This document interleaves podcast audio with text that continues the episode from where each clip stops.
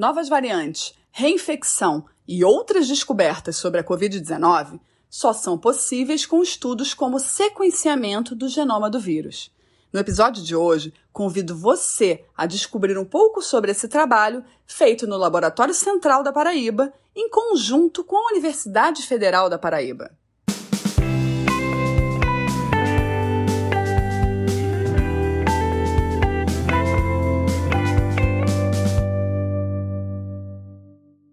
Hoje o tema é um estudo extremamente importante para a descoberta de novas variantes da Covid-19 no Brasil. Eu conversei com João Felipe Bezerra, que é pesquisador da Universidade Federal da Paraíba, à frente do estudo de vigilância genômica, feito em parceria com o LACEN local e com a Fiocruz. João Felipe, bem-vindo ao Inovou. Obrigada pela sua participação. Sempre começamos com os convidados falando um pouco da sua trajetória profissional. Você pode fazer um pequeno resumo? Primeiramente, eu gostaria de agradecer pelo convite a participar desse podcast. Né? Eu sou farmacêutico bioquímico, formado pela Universidade Federal do Rio Grande do Norte, né? E lá no Rio Grande do Norte eu atuava com diagnóstico né, de vírus respiratórios, diagnóstico molecular de vírus respiratórios, no Laboratório Central do Estado do Rio Grande do Norte. Então, já trabalhava na rede de vigilância junto com os outros LACENs do Brasil há cinco anos e é, me transferi para João Pessoa, na Paraíba, é, através de um concurso para docente da área de análises clínicas, que era algo que eu sempre quis. Então, chegando aqui, é, foi, eu cheguei na UFPB, que é onde eu estou agora como docente, no final de 2019, quando estava começando, é, quando tinha começado vários casos de Covid é, em vários países, mas a gente ainda não tinha identificação aqui no, no Brasil. E no começo de 2020, quando chegou aqui, então, em reunião com a direção, com os diretores de centro, a gente montou um laboratório para dar suporte ao Laboratório Central da Paraíba nessas, nessas testagens de, do SARS-CoV-2 para diagnóstico de Covid. João Felipe, Vi que vocês prepararam uma estrutura, fizeram um planejamento para todo o trabalho. Qual é a importância de fazer o sequenciamento do genoma da Covid-19 na Paraíba? E no que isso influencia o trabalho na pandemia? Bem, então depois que o laboratório foi implantado, é, e a Marida Siqueira, que é chefe do Laboratório de Vírus Respiratórios e Sarampo da Fiocruz, fez um convite para participar de um projeto que ela estava iniciando, que era o projeto da rede genômica do SARS-CoV-2. É um projeto que monitora os genomas do vírus SARS-CoV-2 em diversos estados do Brasil. E a gente, juntamente com o LACEN, topou participar porque vê a importância que esse sequenciamento tem. Então, o sequenciamento ele nos possibilita acompanhar as mutações que o vírus vai sofrendo ao longo do tempo. Então, é uma experiência que já existia relacionada à vigilância do vírus influenza, né, e, a, e também da experiência da pandemia de 2009, do H1N1, que a gente já tinha alguns estudos mostrando que o SARS-CoV-2 ele tinha uma taxa de mutação importante, né, e é, é era essencial monitorar o aparecimento dessas mutações porque a gente sabe que à medida que o tempo passa e as mutações vão acumulando, existe a possibilidade desse vírus apresentar características novas, que é o que a gente, é, através dos estudos, já tem, já vem identificando, né? Então, é, como o laboratório estava iniciando e a gente não sabia é, se outros estados estavam monitorando também, a gente resolveu participar e tem tido resultados bem interessantes desse monitoramento. E como é que é o dia a dia desse estudo? Né? Como é que funciona para vocês na, na prática isso? Bem, a gente, tanto o laboratório que eu coordeno na Universidade Federal da Paraíba, que é o Laboratório de Vigilância Molecular, como o LACEN, nós realizamos a parte de, a parte de testagem por PCR. Então, as amostras que são coletadas, elas são encaminhadas para o LACEN é, e nós recebemos também uma parte das amostras.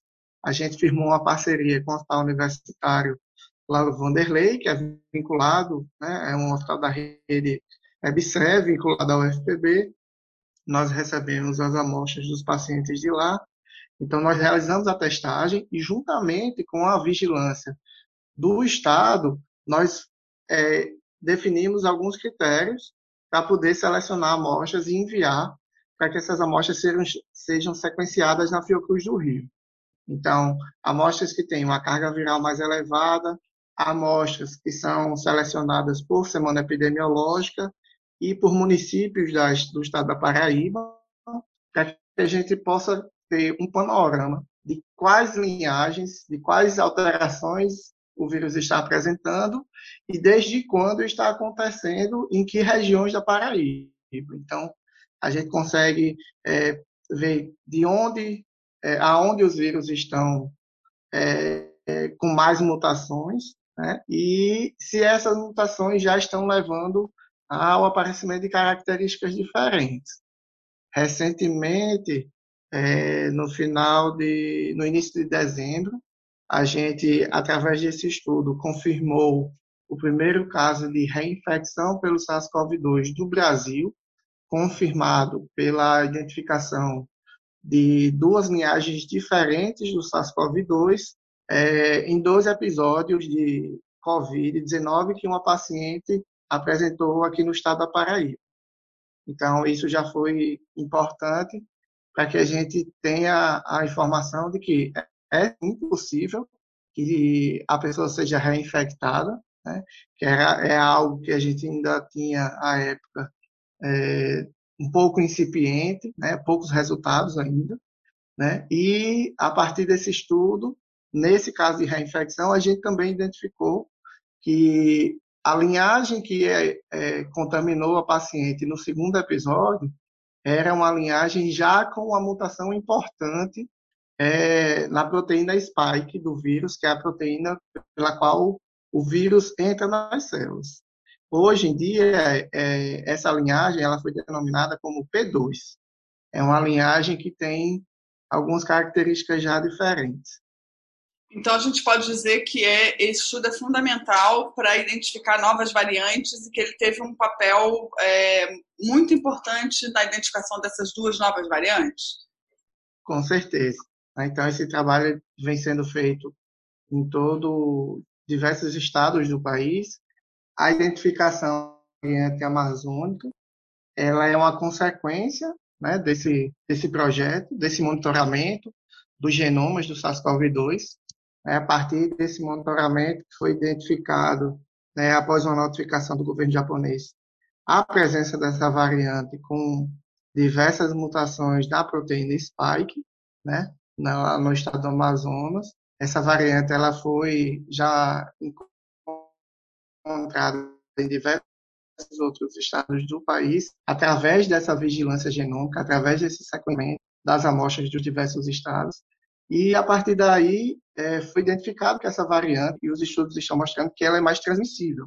Né? Ela causa uma carga viral maior e assim uma única pessoa acaba transmitindo para mais pessoas no mesmo tempo. Então, é, a variante, a presença de uma variante mais transmissível, associada com o afrouxamento das medidas por parte da população, a população voltando a aglomerar, a população deixando de ter o cuidado do uso da máscara, da lavagem das mãos, do uso do álcool, é, esse conjunto de fatores acaba é, contribuindo né, para esse aumento de casos que a gente está tendo atualmente e com diversos estados é, com alto índice de ocupação dos leitos críticos, né, os leitos de UTI, e é, orientando nas medidas que precisam ser mais rigorosas nesse momento, para que a gente não chegue a um colapso total do sistema de saúde em função dessa maior desse aumento de casos que está ocorrendo. Esse estudo ajudou a definir novas estratégias? Bem, aqui ah, eu vou falar especificamente da Paraíba. Aqui a gente já, depois da identificação da P2 e da P1, é, a vigilância, a assistência, a Secretaria de Saúde sentou, né, e analisando os dados que estão sendo gerados em relação a essa maior transmissibilidade, né, é, associado com o retorno das atividades que já estavam acontecendo aqui, é, as escolas já estavam abrindo para iniciar o ano letivo, a Secretaria de Saúde é, resolveu é, enrijecer os critérios e publicou um decreto fechando a orla, é, reduzindo o retorno das escolas né, é, a partir do sexto ano, é, definindo um critério de toque de recolher a partir das 22 horas. E é, esses estudos também é, vão, estão sendo, né, esses dados dos estudos de vigilância genômica também estão sendo utilizados para monitorar se essas mutações que o vírus vem sofrendo, elas têm impactado os testes diagnósticos, porque se o vírus sofre muita mutação numa região que é usada para um teste de PCR identificar o vírus, é possível que esse teste perca a sensibilidade e o teste passe a não detectar mais o vírus. E aí um resultado positivo vai se transformar no negativo. Então a gente ainda não tem confirmação é, de alterações nesse sentido para os kits que o Ministério da Saúde utiliza. Tem é, o relato de um kit de uma empresa que teve redução de sensibilidade. E é, de maior interesse atualmente são os estudos que correlacionam variante, as variantes com a proteção que as vacinas geram. Né? Então, existem estudos em andamento para é, verificar se essas variantes, se as vacinas elas estão conseguindo manter a proteção mesmo diante da presença das variantes, né? que tendem a se tornar é, as principais linhagens nos estados onde elas estão presentes, já que elas conseguem ser mais transmissíveis. Muito obrigada, João. Você quer deixar algum recado final? Sim, primeiro eu gostaria de agradecer né, pela oportunidade de estar falando de um tema assim tão relevante, né, e, e apresentando o trabalho que é a, a colaboração entre a Rede Fiocruz, o Estado da Paraíba, a Universidade Federal da Paraíba e a colaboração de todos os entes do projeto, é, tem trazido né, para o Ministério da Saúde tomar, e junto com o secretário de Saúde, tomar medidas, as medidas necessárias para cada momento. É importantíssimo que é, nós sigamos o que os estudos científicos estão mostrando, é, continuar com as medidas protetivas, de tentar não aglomerar, de não ir para aglomerações, de manter a distância é, segura e fazer o uso da máscara o tempo todo, né? fazer a utilização do álcool e a lavagem das mãos, é, porque a gente ainda não tem é, grande parte da população imunizada, né? a imunização está acontecendo dentro da possibilidade do que é possível, e até lá, mesmo com a vacinação mais avançada, a gente precisa esperar que é, a gente já veja, já tem o resultado dessa imunização, com redução do número de casos, redução do número de óbitos, para que a gente vá planejando esse retorno a uma normalidade no futuro próximo. Esse podcast é um projeto do Laboratório de Inovação na Atenção Primária à Saúde da Fiocruz. Obrigada pela audiência.